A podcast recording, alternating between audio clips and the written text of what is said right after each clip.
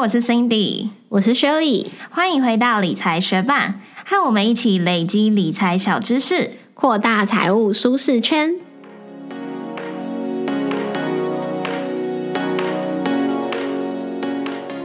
节目开始之前，我们今天想要分享的学伴讯息是一则来自于 email 的讯息。不晓得大家知不知道，在我们 MoneyMate 点 Space 的网站上面，其实可以订阅理财学伴的电子报。虽然我们现在并没有固定的在发送，但是我们还是有设定，就是如果你订阅了，就会收到我和 Cindy 跟你打招呼，大概介绍一下理财学伴这个 Podcast。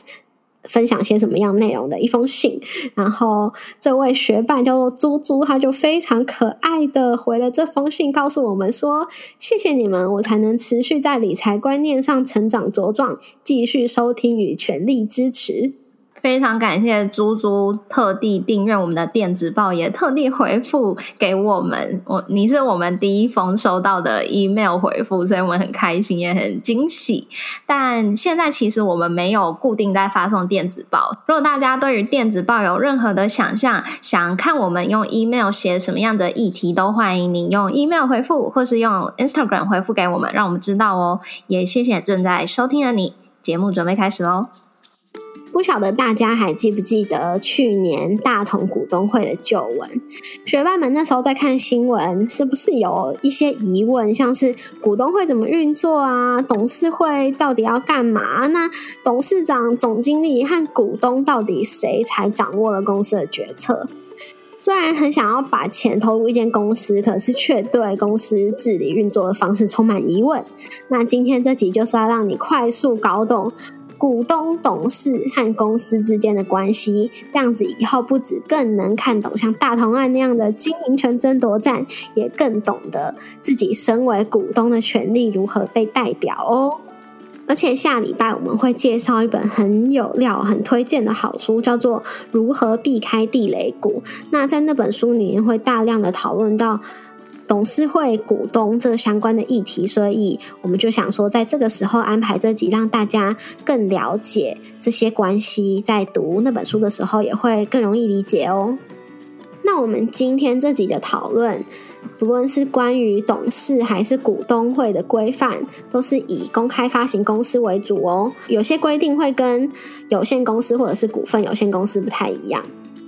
那我们先来从董事会开始介绍好了。虽然一间公司的主人是股东，可是，在股东的人数众多的情况下，没有办法每一个股东都深度去参与公司的经营，所以就会有股东选出董事来代为进行公司重大事项的决议。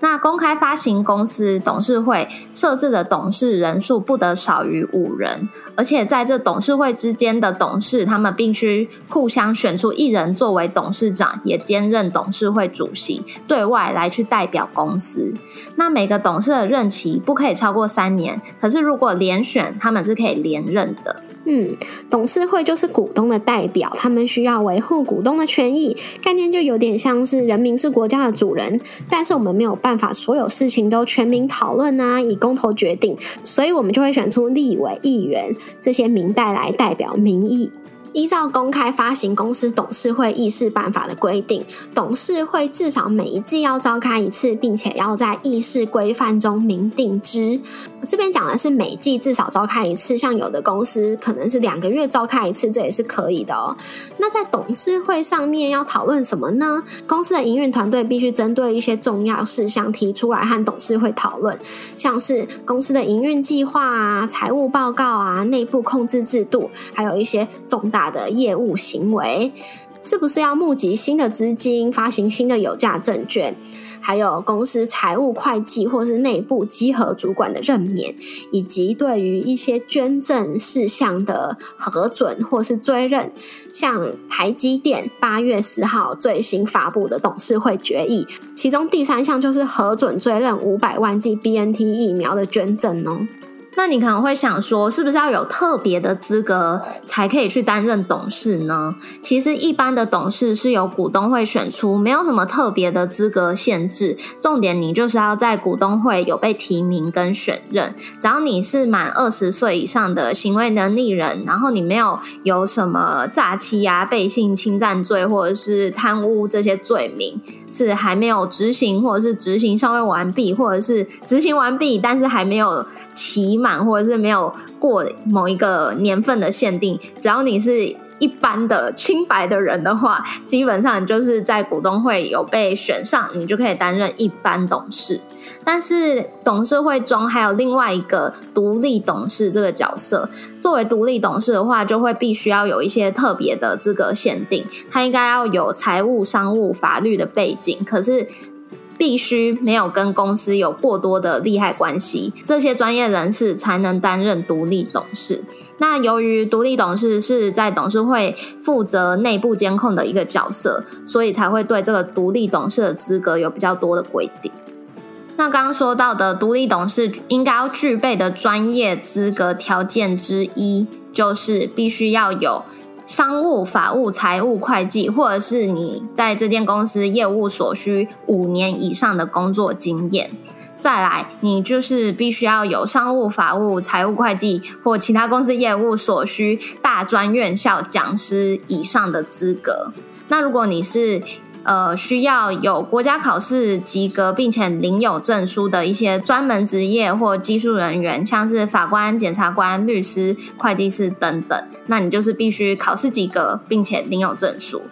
那除了这些以外，还有一些比较细项规定。如果对于这个规范很有兴趣的话，就欢迎你去查询相关的法条喽。那刚刚 Cindy 已经介绍了独立董事关于专业性方面的规范。那独立董事听起来就很独立嘛？那这个独立这方面的规范是怎么去定义的呢？有非常多规定，但是我们简单举几个，就是在独立董事他被选任的前两年，或者是任职的期间，不能够有这些事情的发生，像是他不能是公司或者是他关系企业的受雇人，然后他不能是公司或是他关系企业的董事、监察人。可是，如果他是这间公司母公司，或者是公司直接、间接持有、具有表决权股份超过五十趴以上的子公司的独立董事，就不会受限这个条件哦。对，也就是说，他本来担任关系企业的董事或是监察人就不行，但是他如果本来就是担任独立董事，那这里就不会阻挡他在这间公司继续被选为独立董事。好，另外还有规定说，这个独立董事他自己或者是他配偶、未成年子女不能够持有公司已发行股份总额一趴以上的股权，或者是他也不能是持股前十名的自然人股东，以及还有非常多的规定。如果学伴对于独立董事的详细规定有兴趣的话，可以点开我们部落格文字稿看看，或者是自己去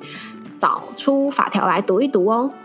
接下来要进入一个我在准备的时候觉得最有趣、最兴奋的环节，就是呢，Cindy，你知道董监事是可以领到薪酬的吗？我其实原本没有太多想象，但就是听完上面的介绍，我应该是会觉得。他们是可以领到酬劳哦，就是一段时间就得去开会一下，然后还要有一些什么专业不专业的规定，就觉得对对对，就是规范他们，又要他们付出这么多，那他们应该要领到钱。嗯，没错。然后我今天在找资料的时候，我就在数位时代上面看到一篇文章，是列出二零二零年度企业董监酬劳排行榜。其实。他们的薪水很多，还真不少呢，所以我就想要，呃，问你一些问题，让你猜看看，说，哎，哪些企业他们给董监的钱最多啊？可以领多少钱？所以第一，我就是想要问你猜猜看，董监事平均每个人酬金最高的企业是哪一间？我念五间企业，你随便猜是哪一间？第一，台积电。第二，元大金；第三，大力光；第四，中信金；第五，万海。元大金，第一名的是中信金，那你猜看看他们平均每个董监事一人的年酬金是多少？三百万，答错，六千四百零八万。哇，这么贵！他们很扯，超多。他们真的也要做很多事吗？我不知道，就觉得说哇，这怎么可能不会贫富差距越来越大？真的很扯。那他们应该本来就是一些有利人士才有办法去担任董事吧？对啊，可是还是觉得多到太扯了。好，所以他就是一个非常肯定的第一名，然后第二名，那你猜看看是哪一间吧？我不知道，反正我一开始选，我直觉就是比较跟银行、金控业有关的，所以我才会选元。好，那第二名就是台积电，然后台积电平均每位领的钱是五千四百多万，所以这个中信金，它每个人领比台积电的多一千万呢。在这个排行榜上面，前三十名每个人的平均都是有超过一千一百万的。好，那刚刚在讲的是平均每个董监事领到的钱嘛？但是每一间公司它赚钱的能力不一样，所以第二题我就想要问你说，就是董监事的总酬金占年度税后存益的比率。因为有些公司，它像台积电，它那么会赚钱，然后它给每一个董监事五千四百多万，然后它每个董监事加在一起，其实它占它整个的占比。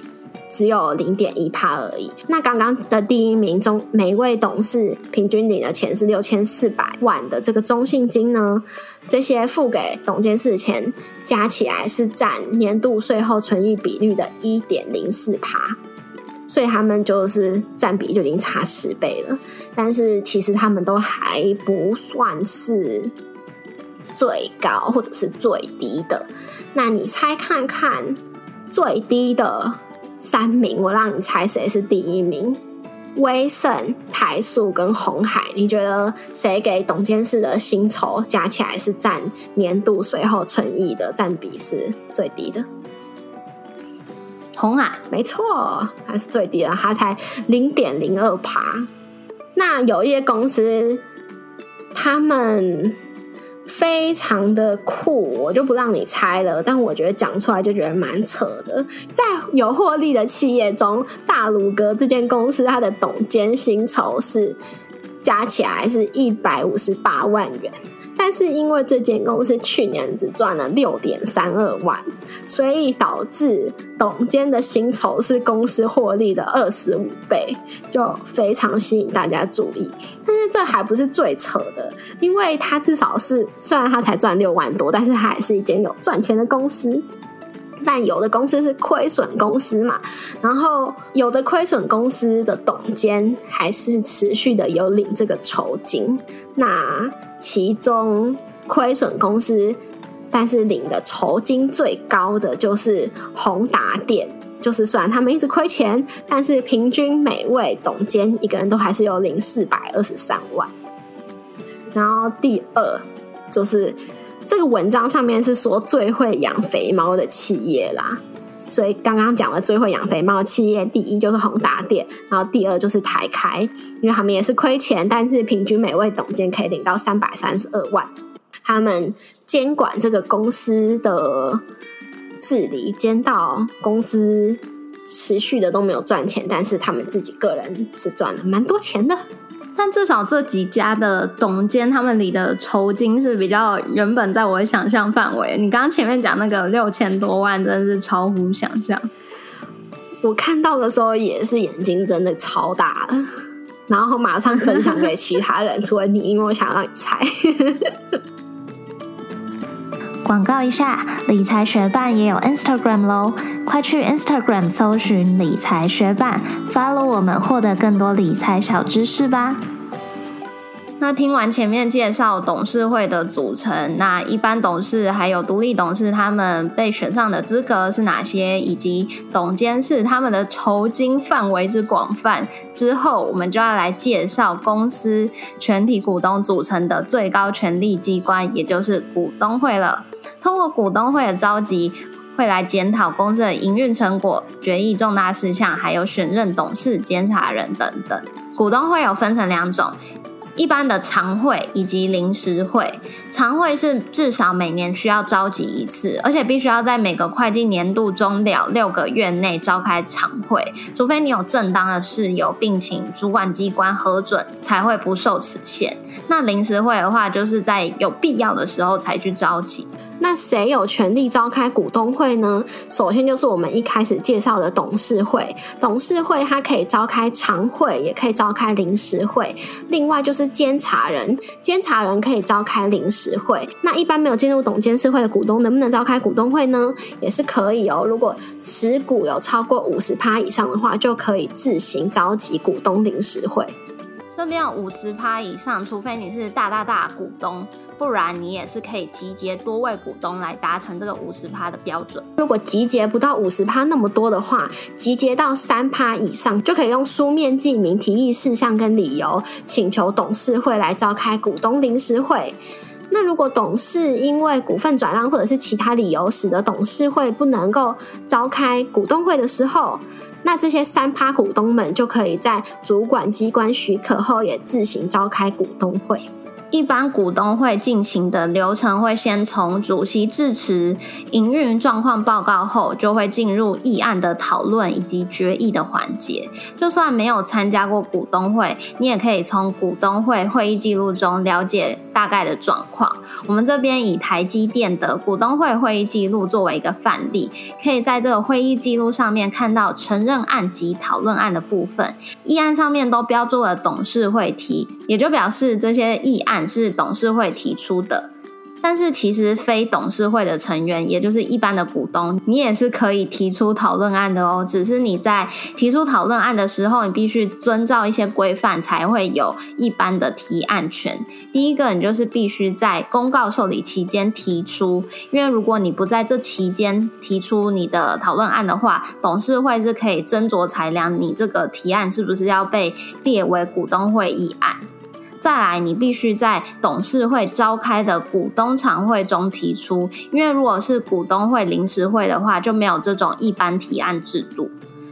另外，提案的股东也必须持有已发行股份总数一趴以上的股份，这可以由两位以上的股东联名提案来达到这个股权份额的标准。最后，你就是必须以书面的方式向公司提出你的讨论案。股东会决议的项目会依照影响股东权益的严重性分成两种，也分别规范了不同的股东出席与同意的标准。第一种就是特别决议，像是公司解散、合并或是分割的决议，还是要变更章程，以及是不是要。发放股票股利是不是要许可董事的敬业？像这些事情非常的影响股东的权益，就必须要有发行股份总数三分之二以上的股东出席，以及出席股东表决权过半数的同意才会通过。那除了特别决议以外的议案，就是普通决议。普通决议的话，就是要有发行股份总数过半的股东出席，跟出席股东表决权过半数的同意才会通过。在股东会召开之前，还有几个重要的日程会影响股票的交易跟股东的权益，所以学伴们也是可以认识一下的。像有停止过户日，就是股东会前六十日开始的三十天，这段期间内就不能够转让股票的所有权。也有一段时间的停券，也就是不能够融券卖出。那是在停止过户日开始日前的六个交易日会开始停券，四个交易日。那也会有一个最后补回日，就是在停止过户日前的第六个交易日，必须要偿还所有的融券。我知道大家现在听到这些数字，应该觉得很复杂，也觉得很难记起来。但就是如果接近股东会的时候，你们可以再去查一下这些的日期。那上面讲的这些。过户啊、停券啊、回补啊这些日程，其实都会影响到股票操作。在 C Money 上的一篇文章也有提到股东会对于股票操作的影响。我们这边简单摘要三点分享给大家。第一个是融券最后补回日的嘎空行情。因为在融券最后补回日前，假设股价是长列上涨的话，就会迫使这些借券放空的人在最后回补日前，用比较高的股价去买进股票。那这个嘎空行情通常就会发生在券资比高、筹码集中度高、股本较小，或者是投机色彩比较浓厚的股票上面。那第二个。董监改选行情，因为可能有股东想要冲高股权，所以就会有人出货，股价就会有比较大波动。但是，一般股权稳定的公司，董监改选其实对于股价不会有太大影响。只有在那种上演经营权争斗战的公司，比较会有这种状况。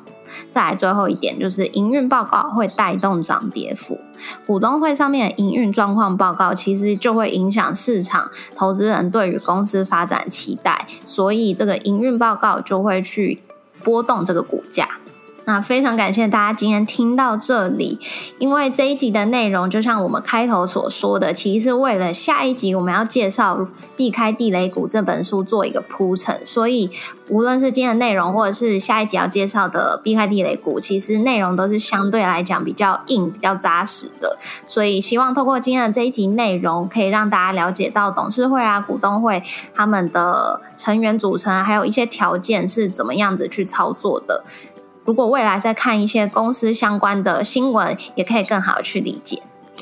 最后，非常的感谢你在忙碌的生活中愿意播出时间来和我们一起学习。那如果你愿意支持我们的话，真的非常希望你可以在 Apple Podcast 帮我们打新留言，让我们的节目可以被更多人听见。那同时也欢迎你到 Instagram 搜寻理财学伴，找到我们来跟我们聊一聊哦。如果身边有想一起学习投资理财的朋友，欢迎你将理财学伴分享给他们。我们的网站上有文字版整理，想要收藏。或回顾都欢迎你上去看看，网址是 moneymate 点 space 斜线董事会，拼法是 m o n e y m a t e 点 s p a c e 斜线董事会，也可以从节目的简介中找到网址哦。理财学伴，我们下次见，拜。我们公司不是做跟医疗相关方面的新创嘛，所以我最近就是尝试了一个新玩意，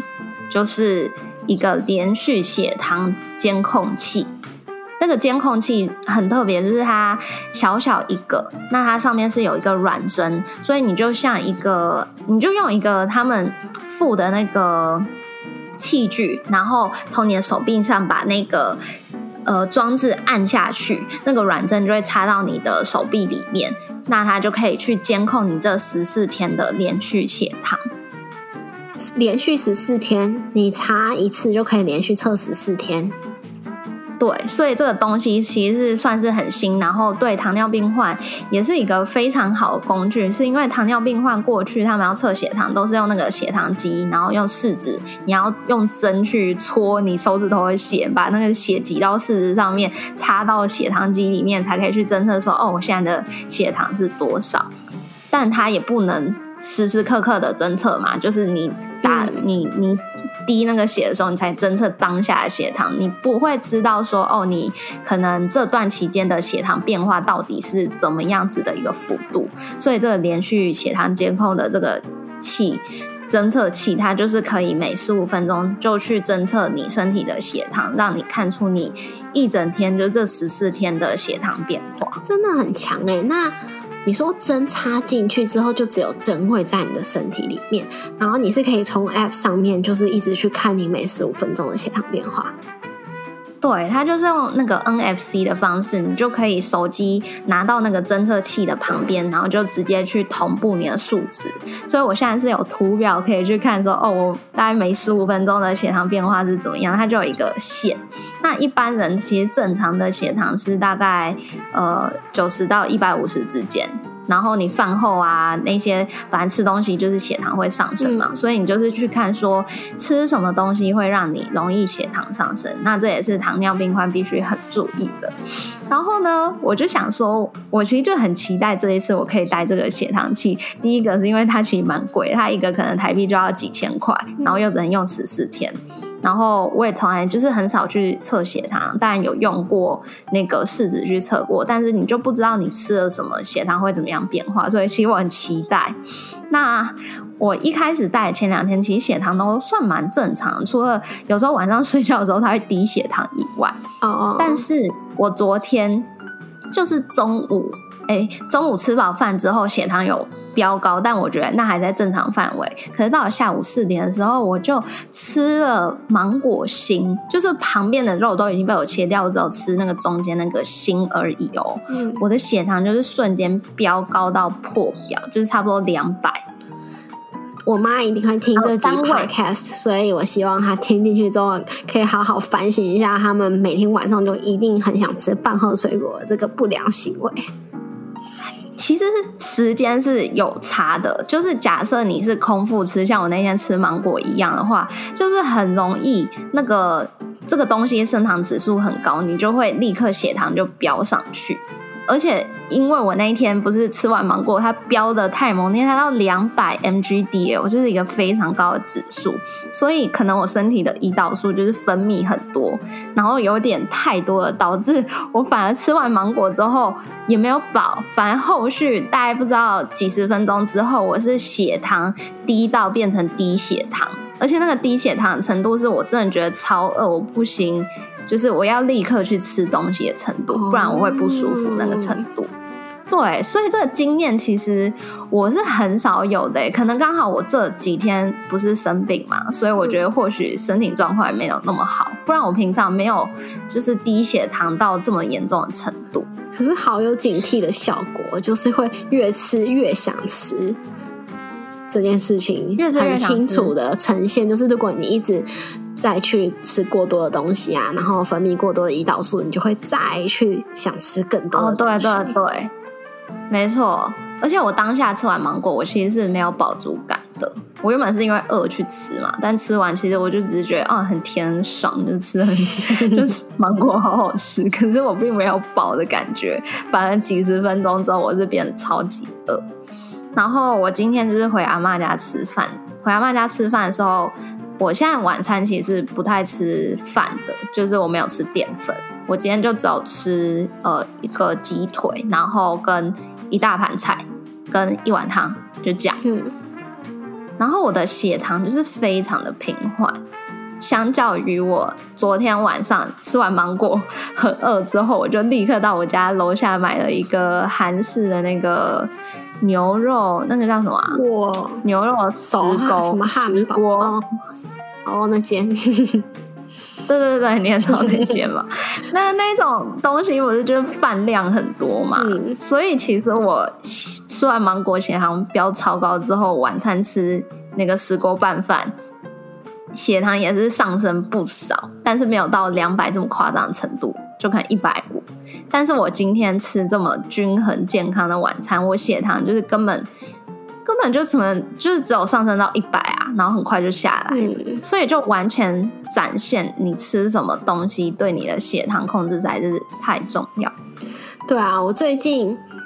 嗯，最近不知道什么，刚好就是比较常开小红书这个 app，然后上面就会有蛮多人在放，就是自己吃东西之后用你刚刚说的那种试纸啊，然后测什么吃完的当下，然后吃完后半个小时、一小时、两小时，然后嗯嗯嗯，当然很多馒头啊那种东西的话，就会真的是糖升的很高，但是如果是吃洛梨，就几乎没有变化。就是有时候测还变低，大部分是油脂啊。